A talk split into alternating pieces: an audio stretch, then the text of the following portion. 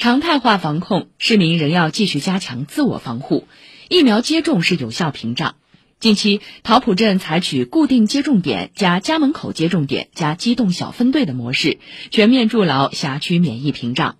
在原有社区卫生服务中心固定接种点的基础上，增设片区卫生站为固定接种点，并为行动不便的老人提供专车接送服务。结合各小区实际情况，定期组织接种服务进社区，让老年人在家门口享受到优质高效的疫苗接种服务。